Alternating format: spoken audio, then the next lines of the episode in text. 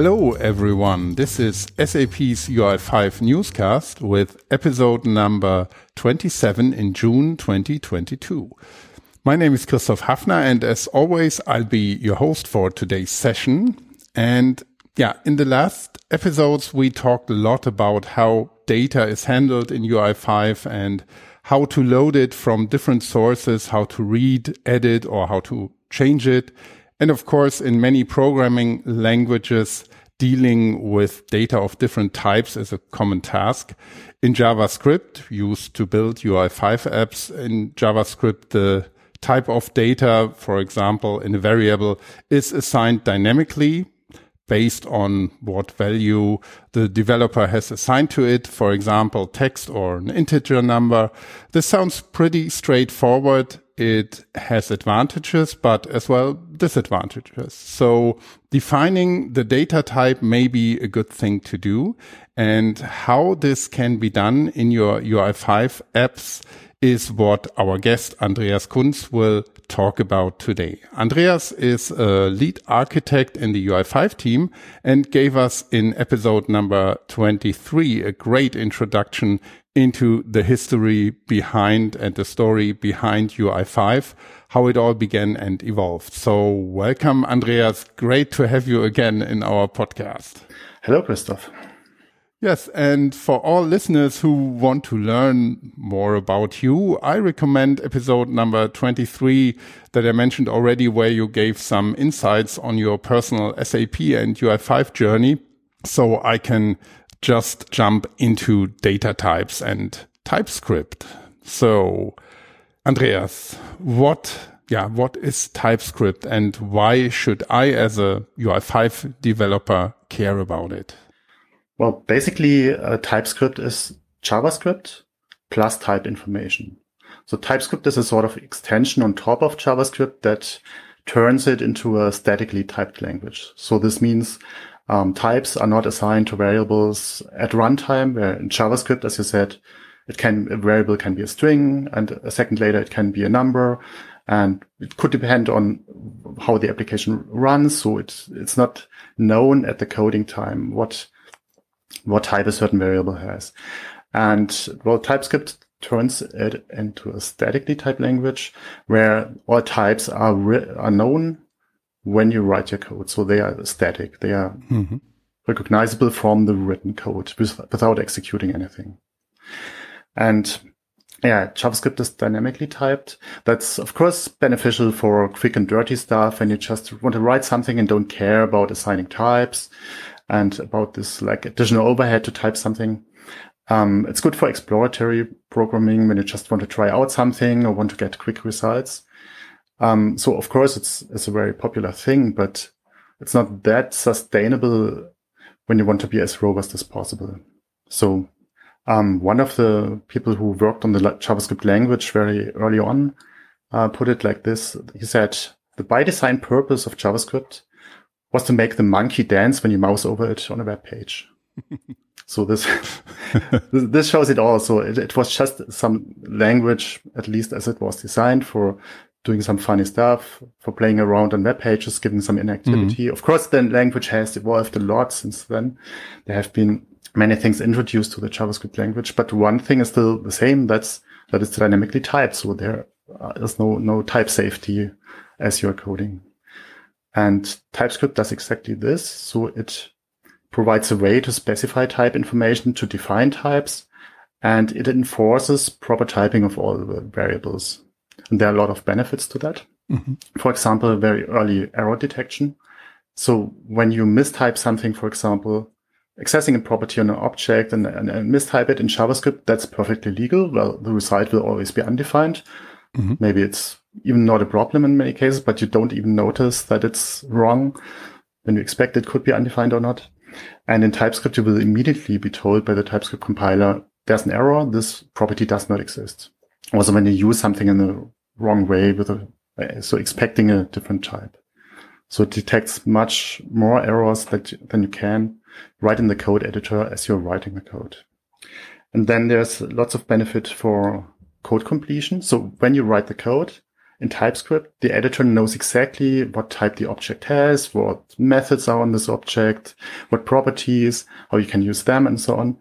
So as you type, TypeScript in the editor can immediately offer you um, the existing properties and methods, so you don't have to type everything. And in JavaScript, there, th- this is basically not possible. There are some editors that try to do it, sometimes better, sometimes worse, but in, in TypeScript, it's so to say perfect. So mm-hmm.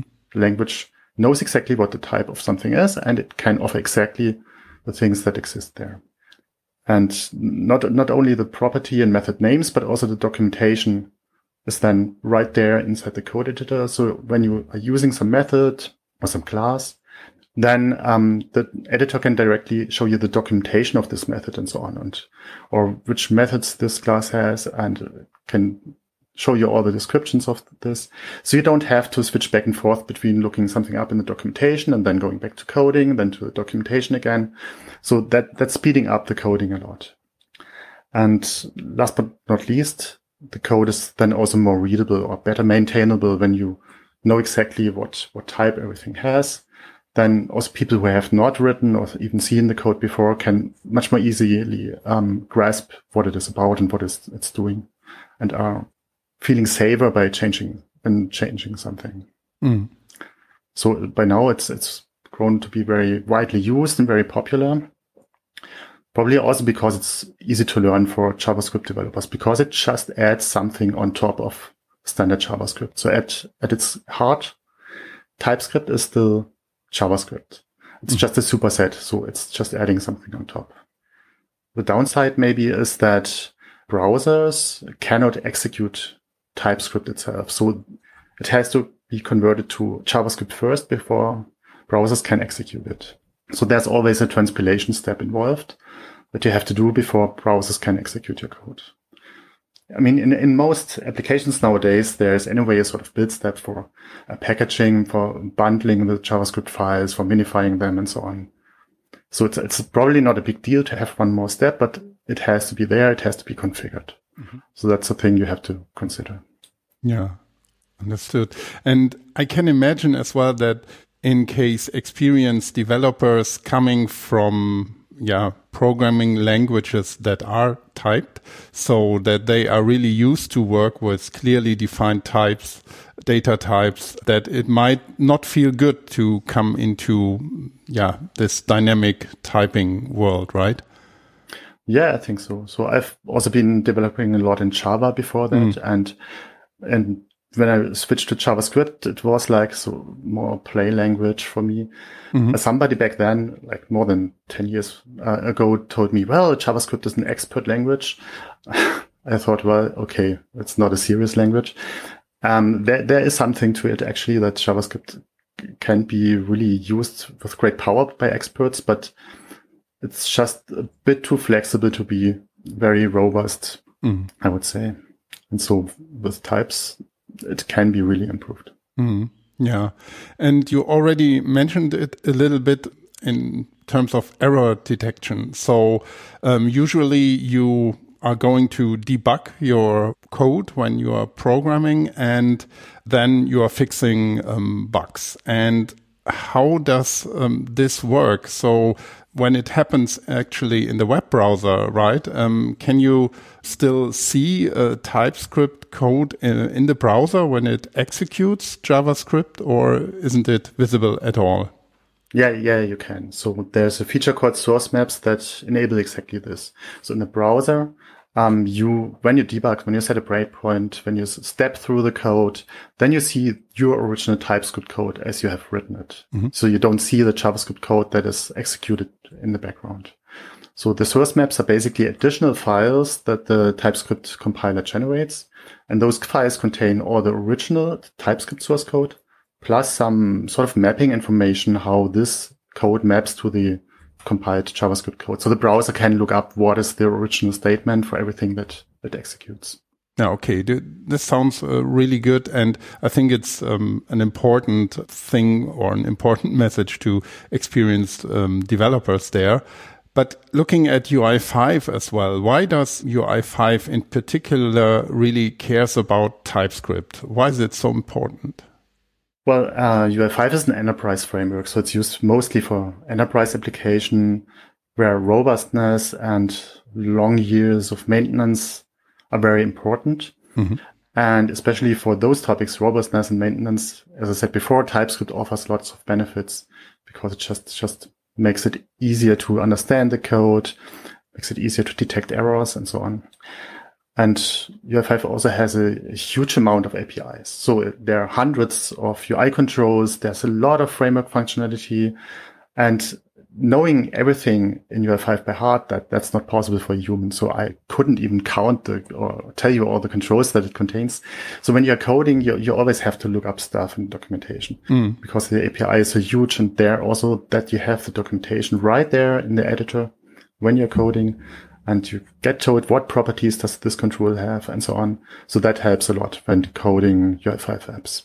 Also compatibility, long-term compatibility is a very important topic for UI5. So we intend not to break any applications even when they upgrade to a new UI5 version. And this is something we can only guarantee for public APIs. So we have specified public APIs. You can use them. They will remain stable. But of course, in JavaScript, well, you can't do anything. You can just inspect objects, check their internals, find something that is useful for you and just use that in your application. Nothing is preventing you from doing that. And of course, when you do that, and this happens in applications, happens all the time, then you have the risk that you will break with another upgrade of, of UI5. So that's the main reason that errors occur when, when you upgrade UI5. And by using TypeScript, you only, the TypeScript compiler sees only the public APIs. So this means it will just tell you, oh, that doesn't exist when you try to um, access something that is internal. So it guarantees the usage of only public APIs. Mm-hmm. And as all the, um, the types are known statically in the written code, you don't need to execute anything. You can even have static code checks that are much more powerful than code checks that are running on JavaScript. Mm-hmm. And I mean, when we're coming to the downside to that additional transpilation step, it's also sort of chance, I would say, because you can then write more modern JavaScript code and have them in addition also transpiled to, let's say, older JavaScript flavors uh, that are also supported by the target browsers that you have to support. Mm-hmm. So it happens all the time that you still have to run in Internet Explorer, which doesn't support all the new features. So, so, luckily we got rid of that one, but still, um, you can cross compile, so to say, your, your JavaScript language when you anyway have a transpilation step. So that, that's also good when you have a very wide area of browsers that you have to support. And as UI5 has evolved for a very long time, we have introduced sometimes um, proprietary replacements for things like like module loading for class definition. So it's like sap UI required to load something, or some class dot extend to define a new um, subclass. And uh, while we need those things still in UI5 because this, this is what the class definition and module loading is based on, when you have a transpilation step, you can also use modern JavaScript features like JavaScript modules and real classes in JavaScript and just have them transpile to the respective UI5 constructs. So this is something actually that we enforce in our uh, type definitions that we offer, that you really use modern JavaScript with modules and, and classes. And this code is then translated to using the, let's say, traditional UI5 things. Mm-hmm. Yeah, last but not least, there's also a, a strong push for this topic from the community. So right after TypeScript 1.0 was released in 2014, and there was already a GitHub issue opened in the OpenUI5 GitHub issue tracker um, asking for TypeScript support. And of course, that was quite early, but since then it has accumulated actually the most comments of all the nearly 3000 issues that have been opened for OpenUI5. So there's definitely some interest and this, this interest has only grown over time since then. Yeah. So all this makes absolutely sense, I think, and um, shows why it is important to have it. But actually, TypeScript isn't really new. So the question would be why now and why didn't UI5 support TypeScript from the very beginning? So, so to say, by design. Yeah, that's a good question. I mean, um, we are really not early to the game. That that's true. That's something we have to admit. But when you say from the beginning, I said uh, TypeScript 1.0 was in 2014, and at this time UI5 was already five years, more than five years in development. So it, from beginning, there was no TypeScript. Even five years later, TypeScript was just something like something newborn when nobody knew would it uh, take up? Would it be picked up by people? Would it be established or would it just vanish two years later? Mm-hmm. So, um, this is something that we couldn't like even think of like until 2018 or so or 2019 when, when it was like established. And yeah, in UI5 in general, we can only commit to support well established things where we, because we, we have to support them for years to come. So we cannot like support anything that comes up. And TypeScript is still sort of developing and moving target. So there are features like template literal types that have only been introduced recently, which we basically uh, need for our type definitions. Mm-hmm. When you ask why exactly now, then I have to say there's no specific reason for doing it exactly now. It mm-hmm. was just the, the constantly rising awareness that we had to do something that grew and grew. And so we said, well, we finally have to do something. So in the community, by external people, there were already TypeScript type definitions for UI5 developed in, in 2016. We also supported that. Uh, then in 2019, there were some type definitions for UI5 uh, published by SAP, but let's say with a limited effort in making them perfect and documenting them and so on. And so we decided finally in 2020 to have a strong reboot of the topic, to put significant effort into it. And this led to the significant results we see now. Yeah. So um, it is actually already uh, around since a couple of years, um, as you said. So what you what you said, um, significant results. What do you really mean by that? What exactly has UI5 done to support TypeScript in a sufficient or even good way? And um, yeah, what what are these type definitions that you mentioned? Well, um, the important thing is that type information needs to be provided for all the APIs. So for every class, every method, every object, all the properties, all the, the method parameters, method return values, everything, for everything, it must be known to TypeScript what type it has. All the object structures need to be defined and so on. Only then can the TypeScript compiler do its job and, and, and can tell the application code what has to go in as a parameter or can tell what a certain variable, what type it will have after getting something back from a UI5 method. So all this type information has to be provided in some way. And for JavaScript libraries like UI5, the way to do that is providing type definition files. So that's basically like header files in C or so. That that's basically files only defining the types of the API. Mm-hmm. And um, this is something we provide something we worked on. And because, as I said, the UI5 APIs are so, so huge, so many objects, so many controls and so on.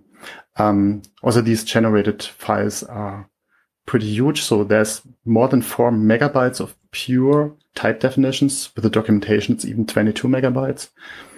So those four megabytes of pure TypeScript code to define the types is uh, roughly 300,000 lines of TypeScript code. So that's a lot of stuff. And this is, of course, not something you would prepare by hand and maintain by hand, but it's generated because luckily for the UI5 APIs, all the types and everything are already defined. Um, they are defined in, in JSDoc and JavaScript documentation. That's the sort of standard how to document JavaScript APIs. And from this JS doc, we generate not only um, the SDK documentation. So when you open the UI5 SDK and go to the API documentation, this is all generated from this JS doc in our code. And now we also use this JS doc to generate the type definition files. So this is of course an automated process. Mm-hmm. And doing this, providing them in a generated manner and making sure the generation is really doing the right thing. That was like the first and the most important thing that we do for TypeScript support now. Uh, of course, the type definitions are only as good as the input as the JS doc. So it could be that some JavaScript documentation says that a method returns just an object mm. without saying what, what properties or so this object might have. And then maybe if you read the documentation, there's maybe full text explaining, well, this object has some properties. It might be this and that. But in our generated TypeScript files, there will be no information about that. It will be just object. And this means that the TypeScript compiler in your editor when you have this object at hand and want to access some properties on it, then it cannot tell you anything about it. So it, it doesn't have any properties. When you try to use something on the, on the object because you read it in documentation, then the compiler will throw an error and say, no, this dot text doesn't exist because it's just an object. And yeah, therefore, a second focus area of our efforts was to really improve the JS doc to make sure that the documentation is as precise and as correct, of course, as possible. And this is, of course, beneficial not only for TypeScript, for the type definitions, but also for those people who just read the API documentation. They, of mm. course, also benefit from a more precise and more complete and more correct documentation. Yeah. So that was the, the, the second area. And a third thing that we consider really important is to provide lots of example applications and um, tutorial. They can like hands-on be guided step by step going through the stuff and also templates for the EasyUI5 template generator. So this is something where you can just with a couple of clicks and a couple of seconds get a basic TypeScript application created, which you can then extend. So all this documentation and tools around that, that's the third area. And finally, um, it's not only about application development, but often there are also custom controls, even custom control libraries in applications. And this is why we also provided uh, development samples for, for custom control development and library development, plus some tool, which is what I have to explain this a little bit. Mm-hmm. When you are developing a UI5 control, then you specify which properties it has. Like it has property text and property value also. And um, at runtime, there are methods like set text and get text and set text and mm-hmm. get value, the same for events, for aggregations and so on. So there are methods which are not written down by you as control developer, but which are generated at runtime by the UI5 framework. But this means that basically the TypeScript compiler doesn't know about them. So when you try to have a control developed in TypeScript and try to call set text on it, then the TypeScript compiler will say, oh, it doesn't exist. And therefore we created a tool that basically creates information for TypeScript, which of those methods will be existing at runtime. And so even when you're just in the code and not executing it, it will know all the methods that are actually available on the control. So that, that's a tool we developed for control development. Mm-hmm. I, I, know that's a lot of stuff, um, but we have created a sort of entry page. Um, that's sap.github.io slash UI5 minus TypeScript. So that's I would say the main entry point so you don't get lost. So yeah. from this page, we link everything that is related to TypeScript in UI5 and we extend it all the time. Hmm. Yeah, this will, we will definitely put into the show notes as well. Yeah, thanks for clarifying this. Yeah, I think these are really um, significant things. And so let's maybe slip into the shoes of a developer now. What would this actually mean for me if I have already developed many UI5 applications? Um, do I now need to migrate all my UI5 projects to TypeScript? No, no, no, not at all. Um, this is basically just an offer, an additional offer how UI5 could be used. Mm -hmm. The best usage would, I guess, be for, for new code because then you profit from TypeScript while you are writing the code. So you already get the code completion. You don't have to type so much. Then you can write the code much faster and with less errors that you only notice when you try to run it. So that's a lot of, of profit you gain when you are writing new code. Of course, you can also convert your applications to TypeScript. That's true. Um, this is, I would say, rather something that you do for code pieces or for projects that are going to be used for a very long time or that are very maintenance heavy because it's complex code that tends to contain still many errors. So then I would also say that conversion might be, might be an option that you want to take. Uh, by, by the way, even when you don't want to convert your projects, um, even for pure JavaScript, mm-hmm. there's the possibility that you have the TypeScript compiler also type check the JavaScript code. Mm-hmm. So you will also gain all many of the benefits when you're just working with JavaScript. Some configuration has to be done here and there. You have with JS documents, you have to specify types of things because only then TypeScript, the TypeScript compiler can work even better. There's also sample and documentation for this use case linked from the page I mentioned from sap.github.io UI5 TypeScript. But yeah, um, when you start with a new project, you might be afraid in the beginning and think, well, should I really embark on this? What if I don't like it? What if my other developers, if they want to go back to JavaScript? So is then all my work lost? Yep. Should I really risk that, I, that I'm wasting a lot of time? And the good thing is that actually you can go back. So when you have written like the first weeks or months of a project in TypeScript, you can still mm-hmm. just use the generated JavaScript and continue from there. Just forget the type information. Basically, the the transpilation in most cases it just strips away the type information that you put into the code. So what's left is still pretty regular JavaScript code. It doesn't look like ugly compiled assembler stuff crazy to understand also. So it, it really looks like mm-hmm. your normal code that you wrote just without the type information. So this means you can pretty easily just switch back to JavaScript if you for some reason find out it's, it's not a thing for you. So this should take the, the fear of um, starting a new project in TypeScript. So let me give a personal example that relates to this uh, starting new projects. Mm-hmm. Um, at home, I'm doing some some home automation stuff uh, on a Raspberry Pi with a platform called ioBroker. I, am not very familiar with that platform, but this platform mm-hmm. gives you the possibility to do your scripting, your code in either JavaScript or in, in TypeScript or actually in Blockly, some some drag and drop language. Mm-hmm. Um, but yeah, JavaScript and TypeScript. And there it wasn't even a question for me whether I would mm, maybe JavaScript or maybe not. It was very clear that I would use TypeScript because not because the the code base would grow very big. It would just be a couple of one, two, three, four hundred lines or so. Also not because there's a long, long year maintenance or so. It was just a tiny thing, but because I did not know the platform well. So I didn't know the APIs of ioBroker. How can I access all these objects? How do they work? And it was a great help for me that I just got offered with code completion all these things that I can call on a certain object, that I saw the documentation right away in the code. Mm-hmm. So this is where it's also really helpful. Yeah, that's a, that's a good thing to have such a concrete example there. And all what you mentioned seems to be very helpful and even flexible. So the opportunity to go back is extremely helpful, I think. But when saying that TypeScript is really so helpful and, and strong, will then, as a consequence, uh, UI5 as such be converted to TypeScript as well in the future? Hmm. Yeah, that's a good question. I'm praising TypeScript, so should shouldn't we then also uh, adopt it? um, the truth is that it's not planned right away for SAP UI5 as a as a whole, for reasons like it's an extremely huge code base. Mm-hmm. So doing this now would mean lots of time without any new features.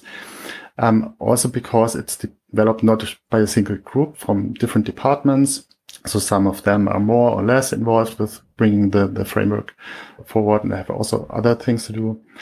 But indeed, parts of UI5 are actually already converted to TypeScript. So namely the SAP FE library, the Fiori elements for OData V4. That's a mm-hmm. li- uh, library that is already developed now in, in TypeScript. And there are also other library owners that have contacted us and said, yeah, well, okay, now there's TypeScript support. Can we convert our library as well? We are preparing like the, the infrastructure. So there's a lot of machinery behind UI5, uh, build pipelines and so on. We need to make sure that everything works. But basically from then, I would expect that we start with some front runners, some libraries that actually are converted in addition to SAP FE uh, to TypeScript. And certainly there will also be libraries that will remain on JavaScript because there are many libraries that have not a lot of active development because they basically reached all the features they have and maybe have not a lot of maintenance. And for such parts, it's, it wouldn't, wouldn't make a lot of sense to convert to TypeScript. Mm-hmm. Actually, um, the UI5 TypeScript webpage is telling us, if I got it right, that uh, all this is still in beta.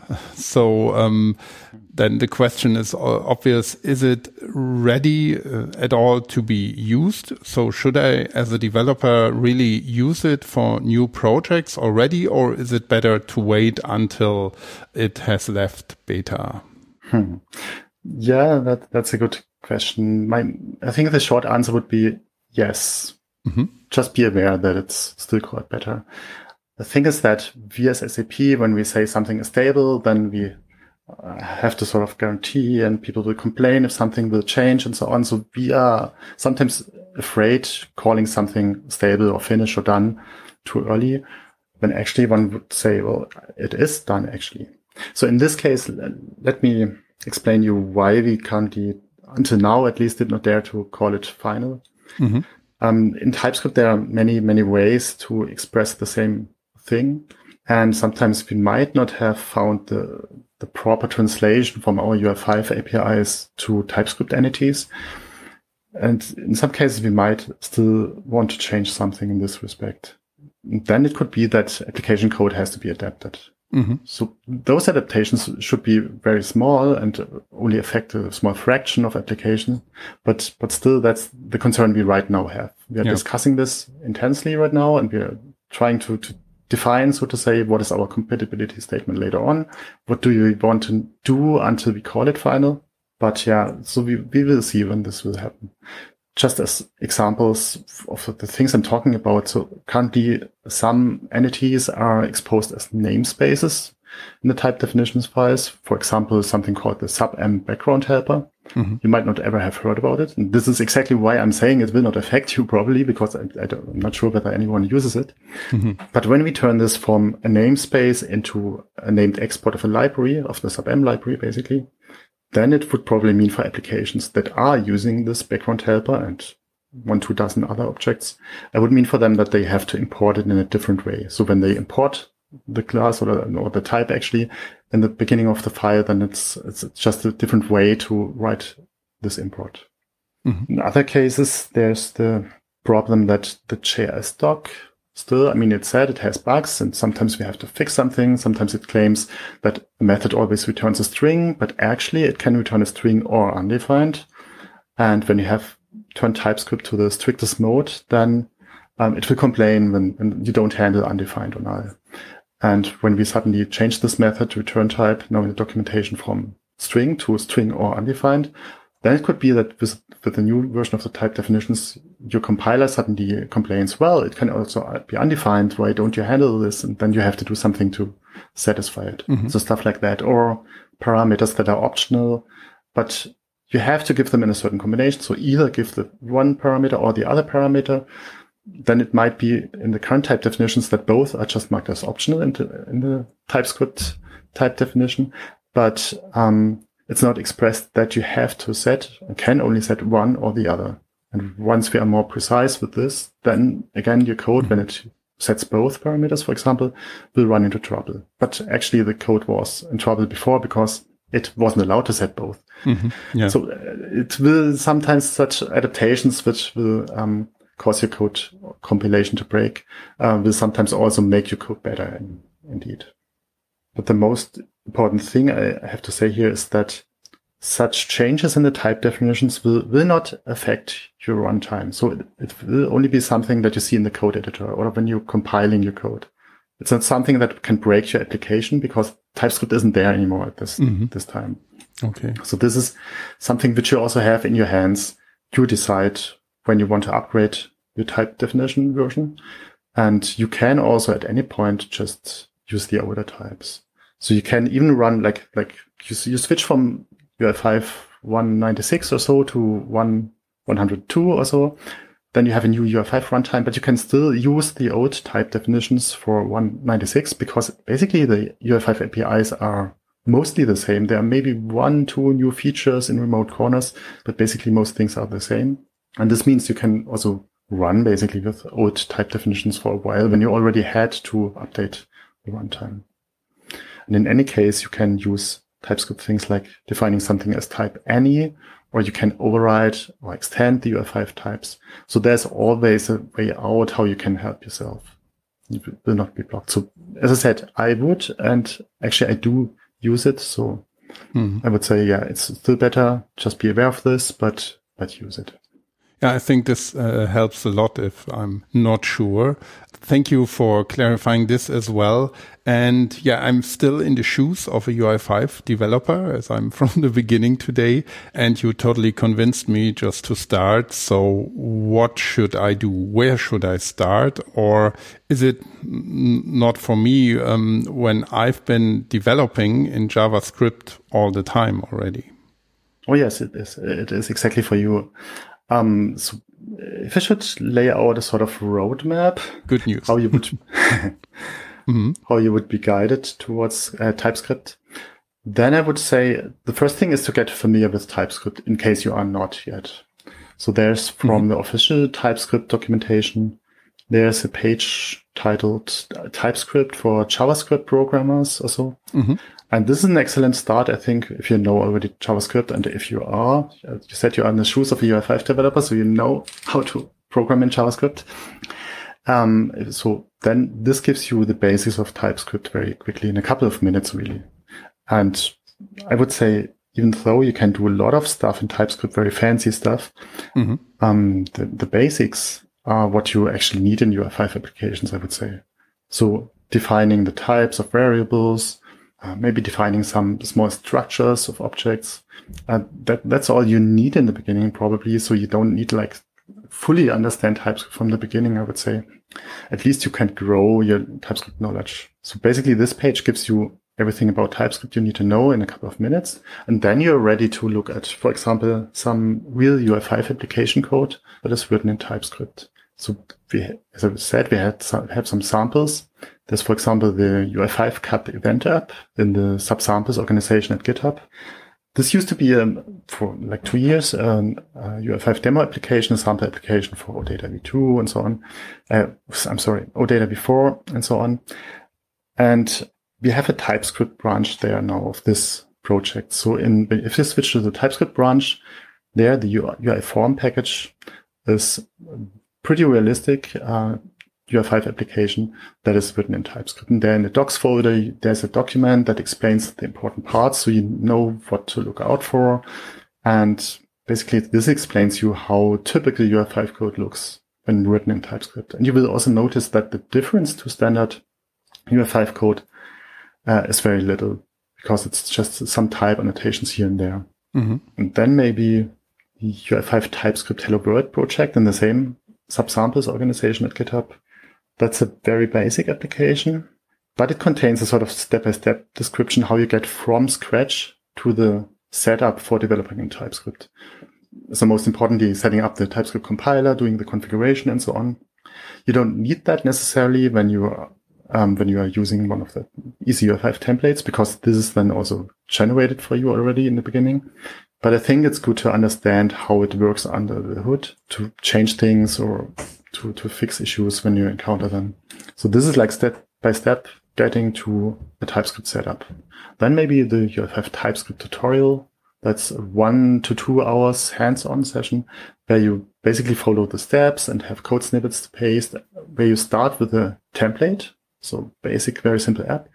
And then extend this app, add a second page and so on even features like developing a new control, a custom control, and including a third-party library, that's a chart library, uh, are included in this tutorial. So I would say after doing that, all what I mentioned now, uh, you have seen all that you need to know to, to get started with UI5 and TypeScript. Mm-hmm. So then you can either start a new project or, or convert, convert an existing one.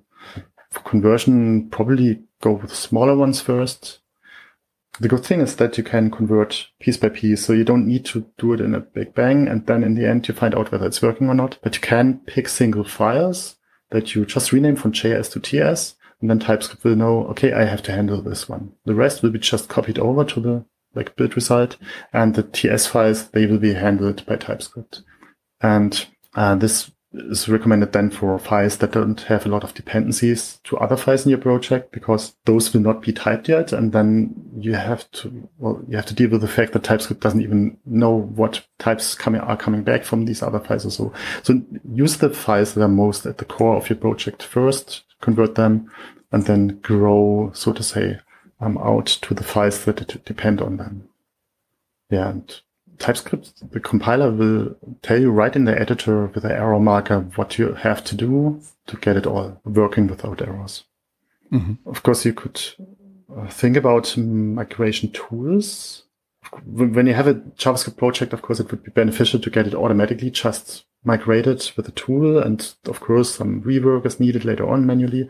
But to be honest, we haven't really looked into providing or also scanned existing tools that do that. I know that there's at least one community project mm-hmm. that is really targeting UI5 applications where this migration is, is done in, inside the tool which also does the things I mentioned earlier, like converting the sap.ui.require and some class.extend calls into those more modern JavaScript calls, JavaScript ES modules and uh, classes. Mm. So you would have to look into them. And right now we have not like a recommendation or documentation for those. This is something we, we should do in the future but there seems to be a lot of stuff already there. And as I understood it, it would also support me just in case I'm a developer who just started development with JavaScript and is not that experienced in defining data types actually. So there might be a lot of helpful stuff for me then as well. And yeah, while we, we are trying to cover all the different types or per personas or stereotypes of developers, what is if I'm not a UI5 developer yet at all, but I'm just starting with UI5. What would be your recommendation? Should I use TypeScript from the beginning or should I start without it? Hmm.